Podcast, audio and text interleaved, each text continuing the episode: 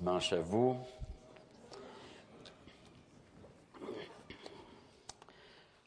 fin de semaine, on fête la fête de la réforme. Il n'y a peut-être peut pas de bonbons de rattacher à ça, mais ça nous permet de faire nos délices avec la parole de Dieu. Vous savez que c'est là qu'est né le mouvement qu'on a appelé le protestantisme. Et souvent, c'est un mot qui est mal compris. Le protestantisme est souvent compris comme euh, ceux qui ont protesté, qui se sont opposés, qui ont, dénoncé, qui, voulaient euh, chialer. Mais le mot protestant n'a pas du tout ce sens-là. Quand on en fait l'étymologie, c'est-à-dire quand on regarde la racine des mots, le préfixe pro signifie pour, en faveur. Le mouvement pro-vie, c'est le mouvement qui est en faveur de la vie. Et protestant, ben, c'est la même racine que protestament. C'est un message. Hein, c'est comme attester, protester. C'est la même racine. L'Église protestante n'est pas une Église qui s'est voulue chialeuse, mais prophète, porte-parole de, Dieu. Elle a, c'est un retour à l'Écriture.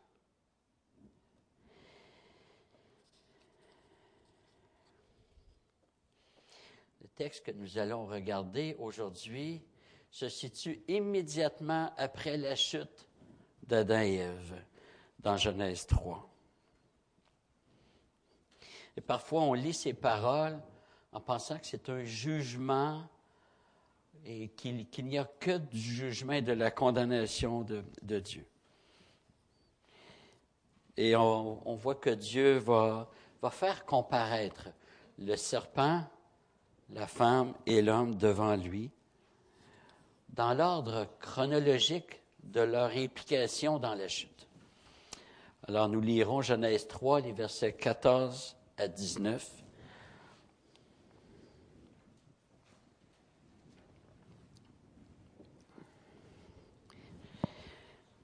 L'Éternel Dieu dit au serpent, puisque tu as fait cela, donc il avait tenté Ève, tu seras maudit entre tout le bétail et tous les animaux de la campagne. Tu marcheras sur ton ventre et tu mangeras de la poussière tous les jours de ta vie. Je mettrai inimitié entre toi et la femme, entre ta descendance et sa descendance. Celle-ci t'écrasera la tête et tu lui écraseras le talon. Il dit à la femme, je rendrai ta grossesse très pénible. C'est avec peine que tu accoucheras. Tes désirs se porteront vers ton mari, mais il dominera sur toi. Il dit à l'homme, parce que tu as écouté la voix de ta femme et que tu as mangé de l'arbre dont je t'avais défendu de manger, le sol sera maudit à cause de toi. C'est avec peine que tu en tireras ta nourriture tous les jours de ta vie. Il te produira des chardons et des broussailles, et tu mangeras l'herbe de la campagne. C'est à la sueur de ton visage que tu mangeras du pain. Excusez-moi.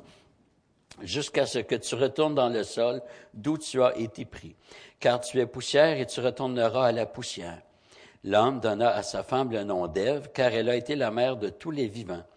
L'Éternel Dieu euh, fit à Adam et à sa femme des habits de peau dont il les revêtit. L'Éternel Dieu dit, maintenant que l'homme est devenu comme l'un de nous, pour la connaissance du bien et du mal, évitons qu'il tende la main pour prendre aussi de l'arbre de vie et manger, en manger et vivre éternellement. L'Éternel Dieu leur envoya du jardin d'Éden pour qu'il cultive le sol d'où il avait été tiré. Après avoir chassé l'homme, il mit à demeure à l'est du jardin d'Éden les chérubins et la flamme de l'épée qui tournoient pour garder le chemin de l'arbre de vie. Que le Seigneur bénisse sa parole et nous allons prier. Seigneur notre Dieu, nous voulons ce matin incliner nos cœurs, nos pensées devant toi, devant ta majesté. Reconnaître, Seigneur, ta pleine autorité sur cette création, sur chacune des vies, chacun des êtres humains. Seigneur, tu as pleine autorité. Et nous te prions, Seigneur, de poursuivre le plan que tu as commencé. Et comme nous l'avons lu dans Romains 8, cette création s'en va vers une finalité, vers son but. Et Seigneur, euh, tu te glorifies à travers ton, tout ce que tu fais. Et nous savons, Seigneur, qu'il y a une autre création qui est, qui est devant nous. Seigneur, donne-nous ce matin de saisir ta parole, de mieux la comprendre, pour mieux te connaître, Seigneur Dieu, pour vivre la vie chrétienne avec plus de conviction, plus de, de zèle, euh, plus de bonne disposition que donne l'Évangile. Donne-nous, Seigneur Dieu, de, de saisir ton plan, ton plan majestueux. Amen. Ça, c'était pas une bonne idée. Hein. Alors, verset 14, on voit qu'il y a une conséquence directe des actes. Puisque tu as fait cela, tu seras maudit. Et le serpent est le premier à faire face à Dieu. Lui qui avait dit à la femme, il n'y aura aucune mauvaise conséquence si tu désobéis à Dieu. Ben non, Dieu a dit, vous mourrez, mais vous mourrez pas. Ben voyons. Hein. Le diable, il est le menteur dès le commencement. Et pour bien mentir, il, veut que Dieu soit considéré comme menteur. Je dis à, à mes enfants, par exemple, lorsqu'il y avait une situation, euh, il y avait un biscuit qui, restait, on avait dit, vous n'y touchez pas. Il y en a un qui le prenait. Quand on demandait qui a mangé le biscuit, il n'y avait personne, évidemment. J'ai appris à ce moment-là que les biscuits, ça s'évapore. Et là, je, leur disais, celui qui l'a mangé, en mentant, vous insinuez que c'est un de vos frères et sœurs qui a menti automatiquement. Puisque c'est l'enfant qui, qui ment en disant qu'il ne l'a pas mangé, fait porter le mensonge sur quelqu'un d'autre. Et c'est exactement ce que Satan fait. Et là, il fait face à Dieu. Il y a des conséquences. Il a insinué qu'il n'y aurait aucune conséquence, mais lui, il y a des conséquences sur lui-même. Et le péché est comme ça, hein, frères et sœurs. Euh, avant, on se dit, oh, il n'y aura pas de conséquences. Les conséquences ne seront pas si graves. Mais il y a toujours des conséquences au péché. Et parfois, ça ne vient pas immédiatement. Hein, on le commet une fois, on dit, oh, c'est pas si pire, on, on, continue. Et à long terme, on se rend compte qu'il y a des conséquences. Mais ici, il y a plus qu'une conséquence propre au geste. Hein si je commets le péché d'un excès de, table, bon, dans deux jours, il y a plus en conséquence physique. Mais ici, il y a un verdict légal, une condamnation. Tu es maudit entre tous les animaux. Vous remarquerez que ni Adam ni Ève ne seront maudits.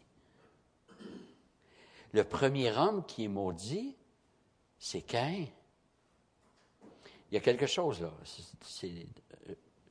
Je suis assez certain qu'Adam et Ève ont été sauvés, personnellement. Il y a plusieurs indices comme, comme cela. Adam et Ève n'ont pas été maudits. Il faut attendre Cain pour voir un homme maudit. Et un serpent maudit, donc il, il doit ramper sur son ventre. Il y a des reptiles qui ont des pattes, mais lui, tu vas ramper sur ton ventre et un animal maudit reste collé à un sol maudit. Le sol est maudit aussi. Ça signifie que le, diable ne pourra pas fuir la malédiction. Il va rester éternellement collé à la malédiction ou la malédiction va rester collée à lui. Le monde, euh, le mal est son monde. Et la malédiction c'est pas rien. C'est le contraire de la bénédiction. La malédiction, c'est Dieu qui prononce du mal sur la personne. Comme la bénédiction, c'est Dieu qui prononce du bien. Mais parce que la parole de Dieu, elle est toute puissante, ce que Dieu dit arrive. Il prononce du mal sur le serpent, il le maudit, et le mal arrivera.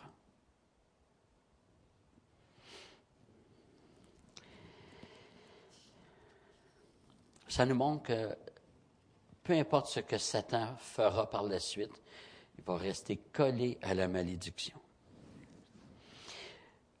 même s'il se prend pour un roi présentement, son sort est décidé. Tout ce qu'il peut faire, même s'il cherche à être élevé, demeure collé à la malédiction du sol. Les versets 15 à 17 sont tout à fait majeurs dans la théologie. Luther appelait le verset 15 le proto-évangile, d'autres disent le proto-évangile. Ça signifie, si on veut, la première formulation de l'évangile. Et dans ce verset, il y a l'ensemble de l'histoire de l'humanité et la réalisation de tout le projet de Dieu.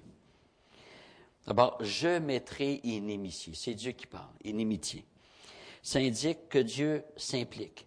Dieu annonce une action qu'il va poser. Dieu s'engage dans le cours de l'histoire. Il n'abandonne pas le monde à, à Satan. Satan n'aura pas le dernier mot. Et Dieu annonce la victoire de la descendance de la femme sur le serpent. Si Dieu avait mis fin à l'existence de l'humanité à ce moment-là, Dieu aurait été en échec. Parce que Dieu aurait créé, puis quelqu'un d'autre vient saboter définitivement. Alors, c'est le saboteur qui gagne. Mais Dieu dit non, non, non, c'est moi qui est, qui est Dieu. Je m'engage, je m'implique et j'aurai la victoire je mettrai inimitié. L'inimitié, c'est l'animosité, l'hostilité, l'antipathie. Et les deux descendances ne peuvent avoir que des incompatibilités entre elles. Depuis la chute, la descendance du serpent s'oppose à celle de la femme et vice-versa. Mon fils, qui est en théologie, m'a fait remarquer que, on en parlait, Pascal et moi plus tôt, que si on ne doit pas séparer ce que Dieu a uni, on ne doit pas unir ce que Dieu a séparé. Et que Dieu sépare. Il y a deux descendances ici. Et on ne doit pas chercher à les rapprocher. L'Église, l'ensemble des croyants, est une entité séparée du monde. non pas qu'on se retire et qu'on se fout du monde, mais nous, nous ne nous conformons pas au siècle présent nous, devons avoir une vie euh, dont, la moralité et tout ce qu'on peut appeler communion est séparé du monde. Tout au long de l'histoire, les ennemis de Dieu ont voulu s'en prendre au peuple de, Dieu pour cesser la descendance. Caïn tue Abel. On voit que ce n'est pas une descendance biologique. D'abord, je pense que j'en ai déjà parlé ici. La descendance du serpent, ce n'est pas les serpenteaux, n'est-ce pas? La descendance, c'est une descendance spirituelle. Caïn tue Abel. Biologiquement, c'était deux descendants de la femme. Mais spirituellement, on a l'inimitié immédiatement. Genèse 4, on a l'inimitié entre la descendance du serpent et la descendance de la femme. Saül veut tuer David. Hérode veut tuer Jésus. Et l'Église a toujours été persécutée dans l'histoire, même si ce n'était pas partout en même temps. Au Québec, il y a quelques décennies, plusieurs chrétiens ont perdu leur emploi parce qu'ils se convertissaient. Ils étaient catholiques, et je dis ça avec tout le respect dû pour euh, nos, amis catholiques, il n'est pas question de les mettre sur la sellette, mais c'est une réalité historique. J'en ai connu quelques-uns. J'ai connu des enfants de ces familles-là. Les enfants ont dû quitter euh, l'école pour aller dans une école protestante. C'est ce qui fait que ces familles-là vivaient une vie parmi les anglophones, parce qu'il y avait plus de protestants chez les, les anglophones il y a plusieurs décennies, il y a deux frères, Lorne et euh, Murray Héron, avec un missionnaire d'origine suisse, Maurice Boya, qui ont fait de la prison pour avoir évangélisé. Il y a une animosité naturel entre le peuple de Dieu et le monde de Satan.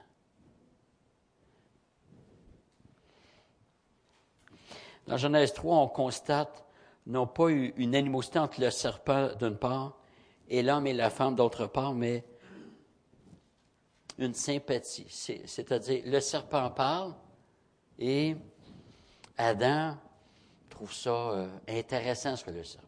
Euh, plutôt, Ève trouve que c'est intéressant ce que le serpent dit. elle engage une discussion. Finalement, elle se rallie au serpent.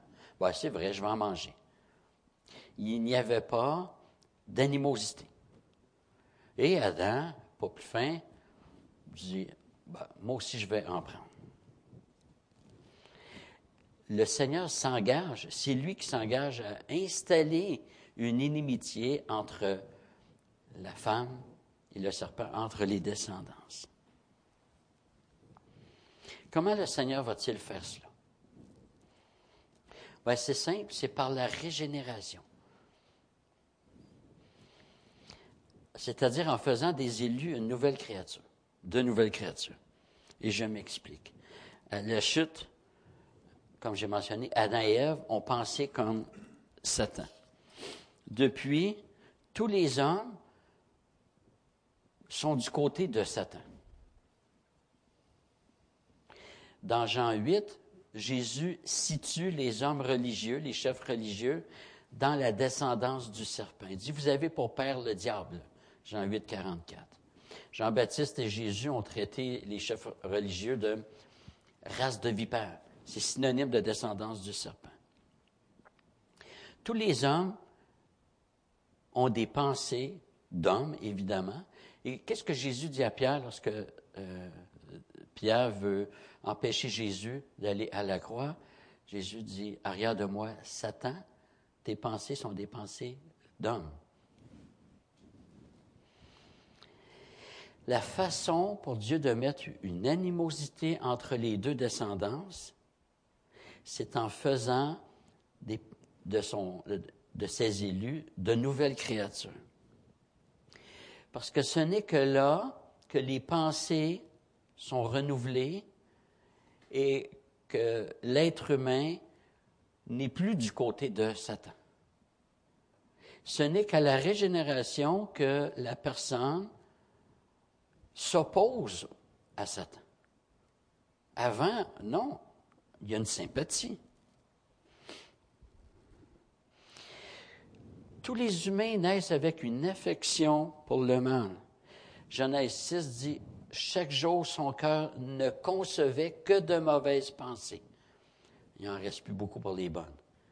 Son cœur ne concevait que de mauvaises pensées. C'est pas juste majoritairement des mauvaises pensées. Ne concevait que de mauvaises pensées. En nous régénérant, le Seigneur nous donne d'aimer sa loi. On ne l'aimait pas avant. Écoutez bien Apocalypse 12, verset 17. Le dragon fut irrité contre la femme. On est dans les mêmes personnages. La femme, la descendance, le serpent. ici, c'est un dragon, mais plus loin, dans, Apocalypse 12, il nous dit que le dragon et le serpentier, c'est la même personne. Le dragon fut irrité contre la femme. Il s'en alla faire la guerre au reste de sa descendance, à ceux qui gardent les commandements de Dieu et qui retiennent le témoignage de Jésus. Ceux qui gardent les commandements de Dieu, qui retiennent le témoignage de Jésus, c'est lorsque le Seigneur nous sauve, nous régénère et nous donne d'aimer sa parole, de garder sa parole. Et c'est là que l'animosité arrive l'inimitié.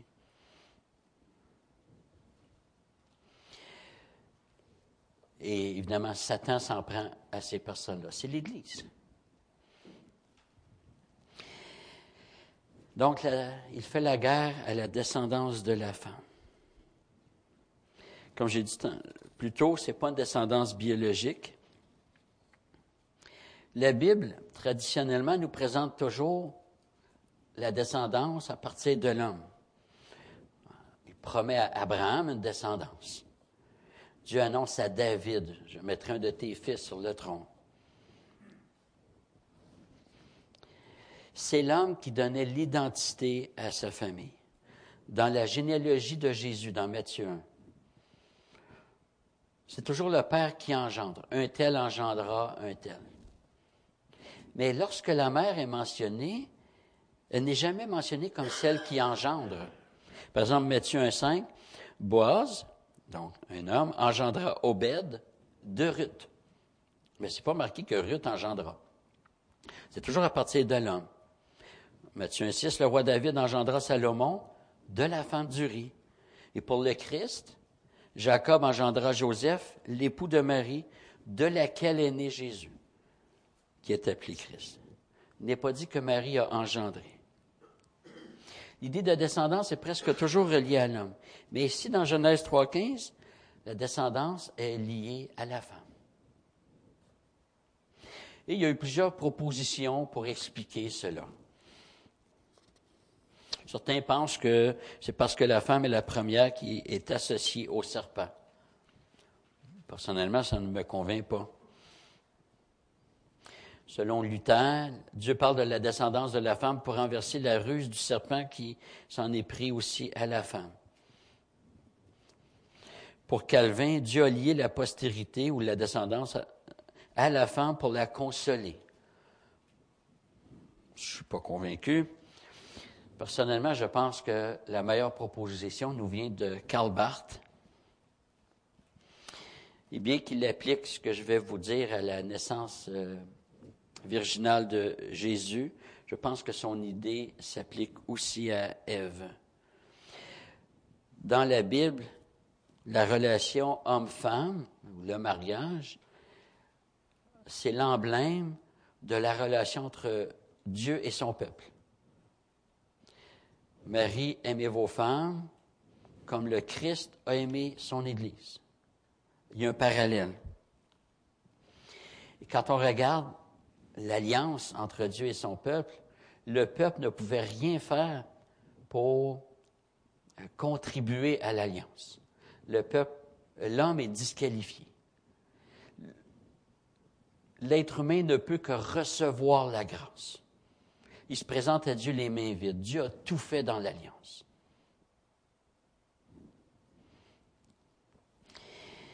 Et dans la conception, lorsqu'un homme et une femme veulent concevoir un enfant, c'est l'homme qui donne à la femme. La femme reçoit. La femme, dans le couple, représente l'Église dans la relation entre Dieu et son peuple. Et dans l'Écriture, la femme est toujours celle qui reçoit, elle, reçoit l'identité de son père, mais ensuite, elle entre sous l'identité de son mari. La femme doit être protégée par son mari. Et en annonçant la descendance de la femme, c'est la descendance de tous les humains qui reconnaissent ce besoin de dépendance à Dieu. Finalement, c'est tous les croyants.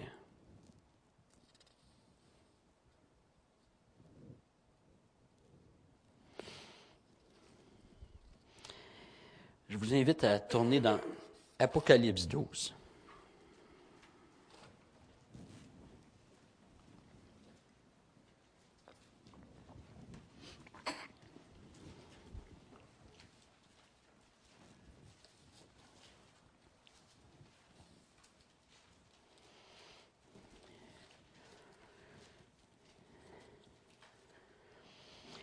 Parce que Genèse 3.15, c'est un verset qui, si on veut, qui lance l'histoire de la rédemption. Et c'est important pour nous. Si on comprend bien Genèse 3.15, ça nous aide à comprendre l'ensemble des Écritures. Et comme je vous ai dit tantôt, dans Apocalypse 12, on retrouve les trois personnages clés qu'on a dans Genèse 3.15. Alors le verset 1, un grand signe apparut dans le ciel, une femme revêtue du soleil, la lune sous les pieds et une couronne de douze étoiles sur la tête. Euh, l'Église catholique a rapidement identifié la femme à Marie. En fait, comme j'ai mentionné, il s'agit du peuple de, Dieu, parce que d'abord, ce qui est dit au verset 1 dans euh, Apocalypse 12 ressemble étrangement au rêve que Joseph a fait, où les, onze étoiles se prosternent devant le soleil, Euh, alors, les mêmes images sont là. C'est encore l'idée du peuple. Verset 2, Apocalypse 12, 2. La femme est enceinte, elle criait dans le travail et les douleurs de l'enfantement.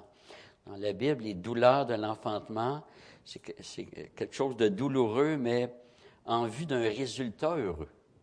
C'est pas une douleur pour rien.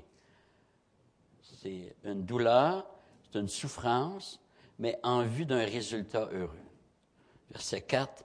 Le dragon se tint debout devant la femme qui allait enfanter afin de dévorer son enfant dès qu'elle l'aurait enfanté.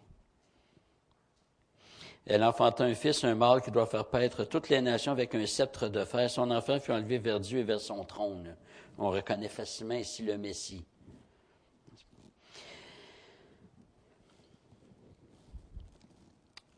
La femme s'enfuit au désert où elle avait un lieu préparé par Dieu afin d'y être nourrie pendant 1260 jours. Ce n'est pas une description qui correspond à, à Marie. Alors que à la Pentecôte, donc 50 jours après Pâques, elle était dans la chambre haute. Donc, la femme au désert représente toute la période de l'Église pendant laquelle les chrétiens sont un peu comme le peuple juif au désert, le peuple juif qui était un peu l'ombre de la réalité. Ils ont été délivrés et ils ne sont pas encore dans la terre promise. Mais Dieu les nourrit, Dieu en prend soin. Verset 9, il fut précipité le grand dragon, le serpent ancien, appelé le diable et Satan, celui qui séduit toute la terre habitée. Il fut précipité sur la terre et ses anges furent précipités avec lui. Alors j'ai dans le ciel une voix forte qui disait, Maintenant est arrivé le salut, ainsi que la puissance et le règne de notre Dieu et l'autorité de son Christ, car il, a, car il a été précipité l'accusateur de nos frères, celui qui les accusait devant notre Dieu jour et nuit. Quand le dragon, verset 13, quand le dragon vit qu'il avait été précipité sur la terre, il poursuivit la femme qui avait mis au monde l'enfant mâle. Alors les deux ailes du grand aigle furent données à la femme pour s'envoler au désert vers son lieu, où elle est nourrie un temps d'éteint la moitié d'un temps, loin de la face du serpent. C'est la protection.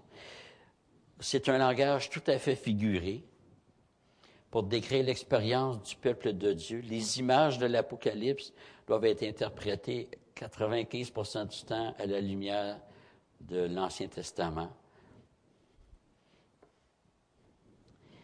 Et l'image des ailes, hein, on entend les, interprétations les, plus farfelues.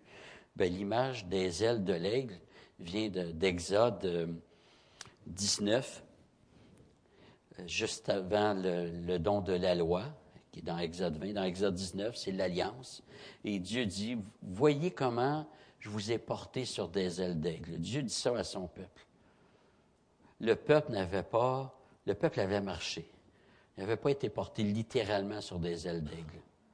C'est une expression pour dire que Dieu protège son peuple comme l'aigle le fait pour ses petits.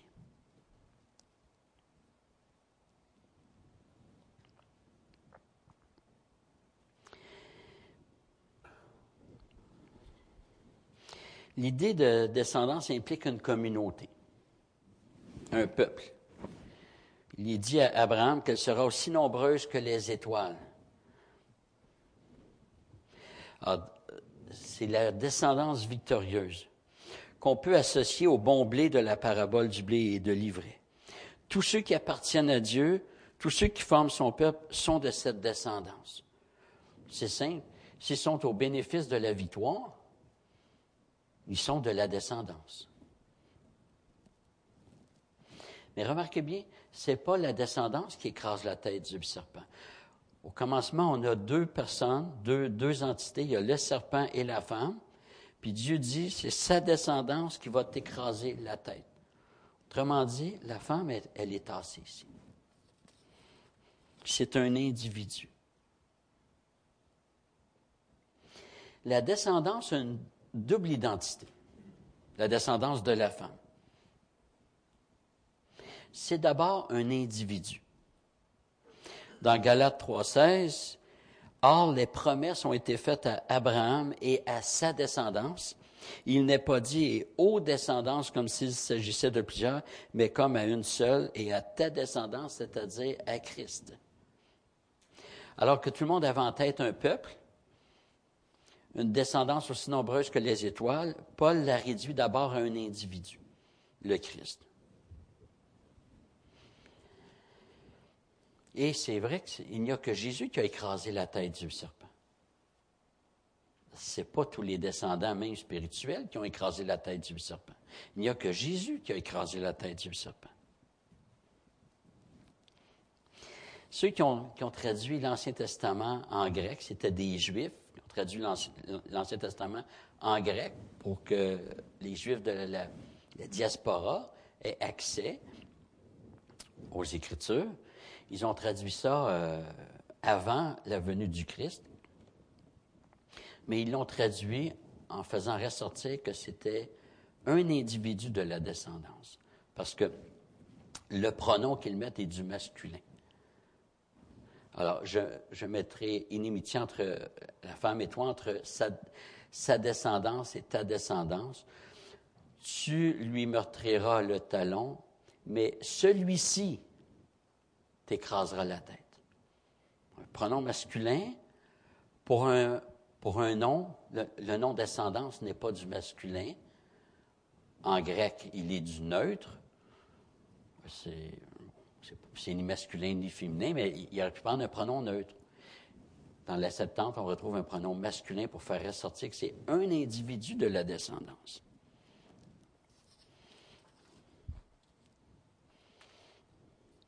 Donc la victoire se fait réellement par un individu. C'est le Christ. Mais évidemment, la descendance ne peut se limiter à une seule personne. Si on revient au texte de Paul dans Galates 3, euh, où Paul avait dit, il n'est pas dit aux descendances comme s'il s'agissait de plusieurs, mais à sa descendance, c'est-à-dire à Christ. Au verset 29, Paul continue, et continue le même raisonnement, il dit, et si vous êtes Christ, alors vous êtes la descendance d'Abraham, héritier selon la promesse.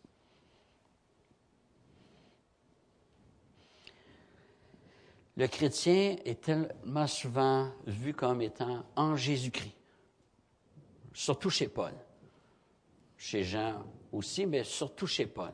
Nous sommes en Jésus-Christ. Donc, il y a un individu qui est la descendance, et si nous sommes en lui, nous sommes de la descendance.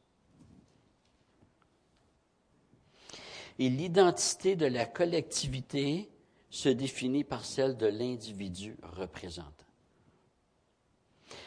un des solas de la réforme, c'est par le Christ seul.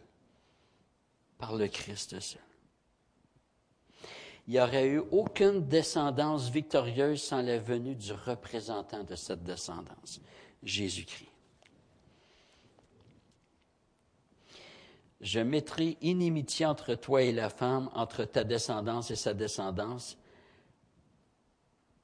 celle-ci ou celui-ci t'écrasera la tête et tu lui écraseras le talon.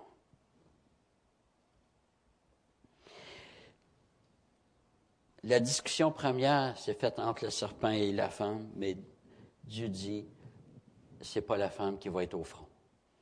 La femme, c'est les croyants. Par contre, le serpent ne s'en sauvera pas. Lui devra aller au front.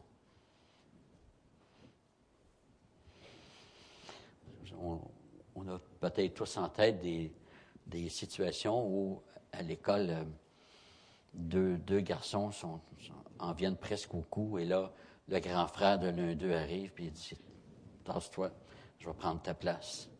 Hein? C'est un peu ça. Le Seigneur ne veut pas que, la femme aille au front. Parce qu'elle ne peut pas.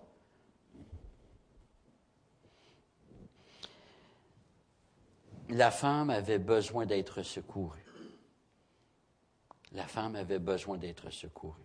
Le peuple de Dieu avait besoin d'être secouru. Il ne pouvait régler cela par lui-même.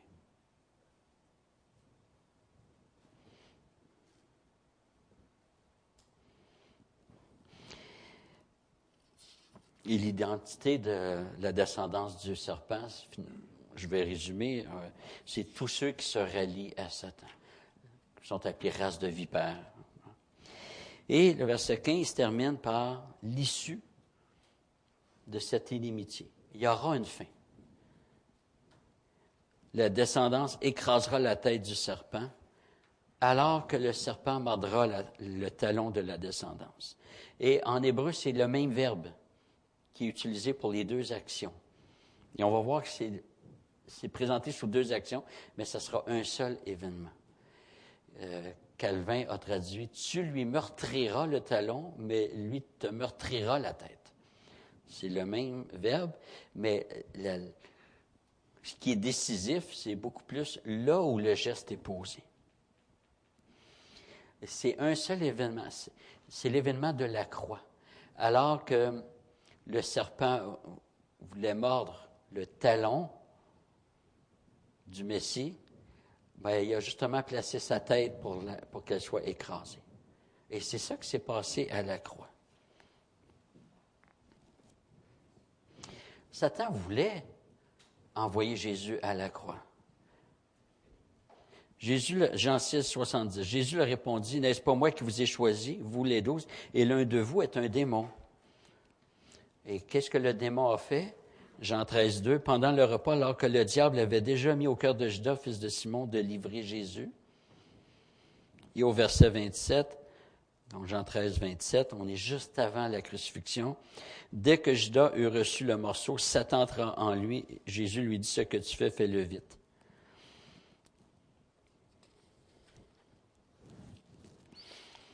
Alors Satan, en voulant euh, euh, mettre fin au Messie, c'est là qu'il a trouvé sa propre fin. on, voit les conséquences au verset 16 où Dieu s'adresse à la femme. Je rendrai tes, euh, tes souffrances nombreuses. Mais la grâce est présente. Ce que Dieu dit, euh, c'est avec douleur que tu enfanteras. Mais si on paraphrase, tu vas quand même enfanter. Tu vas quand même donner la vie. Et ces douleurs, à partir de ce moment-là, les douleurs nous, indiquent que le plan de Dieu va se réaliser dans la souffrance.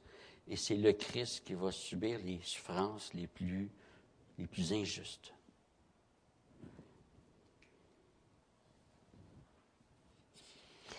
Et c'est justement du fait qu'elle va pouvoir enfanter qu'elle va pouvoir, qu'elle peut euh, espérer dans le Messie. 1 Timothée 2,15, elle sera néanmoins sauvée en devenant mère. Bon, c'est pas une grossesse qui, sauve. On si on n'est pas sauvé par les œuvres, on n'est pas sauvé par les grossesses. Mais ce que Paul dit ici, c'est que Ève, parce que dans le contexte, il parle d'Ève, Ève, en enfantant, ben, va, va permettre une, descendance qui va mener au Sauveur, au Christ.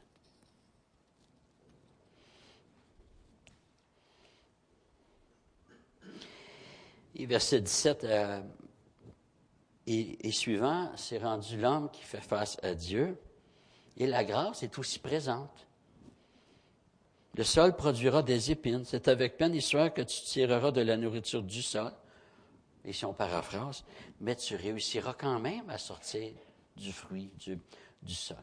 Alors que pour Caïn, qui est maudit, ben lui, s'est rendu désertique. Dieu dit le sol sera fermé. Et l'homme fait peut-être face à euh, une leçon d'humilité ici. Lui qui devait porter du bon fruit voit ce que c'est que l'indocilité. La terre devient indocile. Il fait un peu face à, lui-même ici. Et on voit que dans le verdict de, Dieu, même si le péché a tout affecté, les ordonnances créationnelles ne sont pas supprimées. Le mariage continue, on le voit avec euh, les grossesses. Le travail, le mandat du travail continue. Et on n'a rien pour dire que le repos un jour sur sept, a cessé. Les ordonnances créationnelles continuent. Et on voit, lorsque Dieu va parler avec Noé, va établir son alliance avec Noé, que ça va continuer.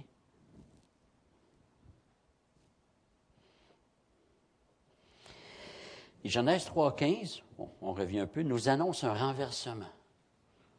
Ça ne durera pas toujours comme ça, ce qui se passe. Et si l'homme et la femme se sont unis au serpent pour s'opposer à Dieu, mais Dieu annonce, et c'est le développement théologique qui va nous le, confirmer, Dieu annonce qu'il va s'unir à l'homme et à la femme pour écraser le serpent, pour s'opposer au serpent. Et il va le faire par l'incarnation. Il va devenir en tout semblable à ses frères.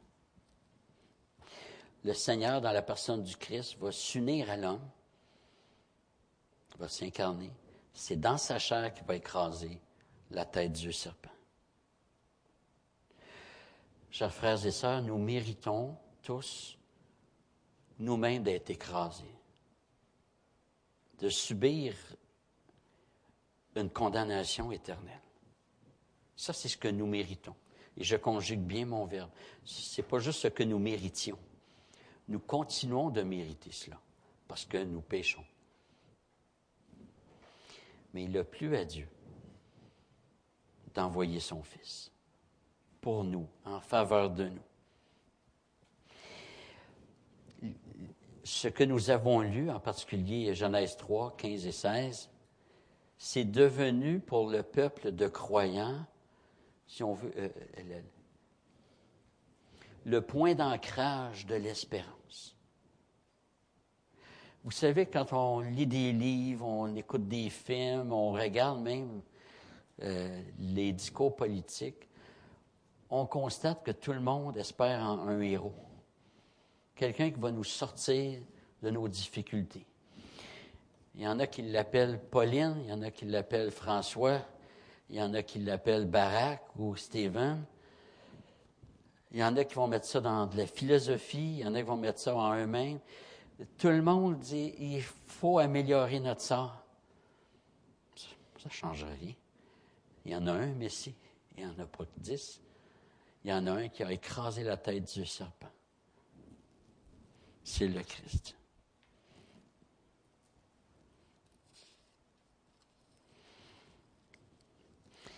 Le Christ seul. Solus Christus. L'œuvre du Fils, elle est totalement suffisante. Et c'est lui qui nous procure toutes les bénédictions de l'Alliance. Ça nous montre deux grandes vérités, probablement beaucoup plus mais je vous en suggère deux. La première, en qui est-ce qu'on se confie? En qui est-ce que je me confie? Parce que tout ce qui n'est pas bâti sur le Christ, c'est du sable, parce qu'il est le seul. Il est le seul roc. Il est le seul rocher. Tout le reste, là, spirituellement, le monde, c'est une planète comme tout est désert sauf il y a un rocher mais il est assez grand pour accueillir tous ceux qui veulent se confier en lui. C'est le Christ. Est-ce qu'on se confie en Jésus-Christ? Est-ce qu'on se confie en Jésus-Christ pour nos difficultés, pour nos questionnements, pour tout, pour notre éducation comme, parents? Est-ce qu'on applique ce que le Christ demande? Et la deuxième application, c'est qui présentons-nous dans notre évangélisation? Dans notre témoignage. Vous savez, si on dit, viens à mon église, il y a de la bonne musique, viens à mon église, les, les chaises sont confortables, où tu vas rencontrer des bonnes personnes, où il y a beaucoup d'activités, où si, on met ça au centre, les gens vont se convertir à ce qu'on met au centre. Mais si on met le Christ au centre, avec sa parole, parce que les deux sont indissociables, parole incarnée, parole écrite. Si on met le Christ au centre, mais les vrais élus, les, élus finalement, vont se convertir au Christ. Alors qu'on puisse euh, euh, d'abord, apprécie l'œuvre de Dieu et la réforme, qui est un, qui est un événement majeur, qui est un retour aux sources. Ce n'est pas une nouvelle religion, au contraire, c'est de revenir à la source, réformer. Et qu'on puisse apprécier l'œuvre de Dieu et qu'on puisse continuer dans ce même cortège de peuples de croyants qui demeurent fidèles aux Écritures, bien qu'imparfaitement, demeurent attachés aux Écritures. Que le Seigneur vous bénisse.